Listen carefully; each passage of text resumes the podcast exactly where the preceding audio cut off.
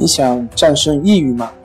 李洪福老师新书《战胜抑郁，教你走出抑郁的方法》，三大疗法，每天一小时，三十天摆脱抑郁，让你全面蜕变。快来读读吧！心情不好，我们聊聊吧。关系五分钟等于放松一整天。大家好，我是心理咨询师杨辉，欢迎关注我们的微信公众账号。重塑心灵心理康复中心，也可以添加微信 s u 零一一二三四五六七八九，了解抑郁的解决办法。今天要分享的作品是：这样就能完全治愈，让我无言以对。大部分人现阶段还不能客观的了解心理疾病，对心理问题存在很多的误解。很多时候都是在想当然，比如抑郁症，大部分的家属在得到家人是抑郁症的时候，所给出的也都是讲道理，比如说出去散散心啊、放松啊等等等等一大堆的建议。讲道理，比如想开点，我以前也是这样的。再比如，你到底有什么想不开呢？说出来，我去帮你分析分析。讲道理往往是没有作用，反而会加重患者的心理负担，加剧他的内心冲突。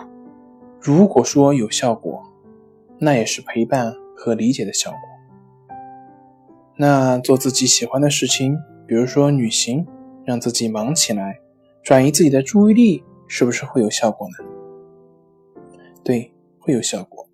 从短期来看，轻度患者或者疑似的患者。在这些活动中转移自己的注意力，让自己没有时间去思考、感觉，让自己换个环境，远离刺激源，不再去跟症状去缠斗，见效会比较快。但并不是说这样就能够痊愈，这样就好了。从根本上来说，如果是抱着缓解症状或者是治愈的目的的心态的话，那么这还是一种逃避。是一种变相的对症状的纠缠，而且对一些较严重的患者，他们无法做到转移自己的注意力，无法做到正常的人际交往，无法做到让自己投入正常的工作生活。这样做并不能从根源上去解决问题，下次遇到类似的事情还会复发，或者即便这个事情没有问题。下次还会有其他的事情出现。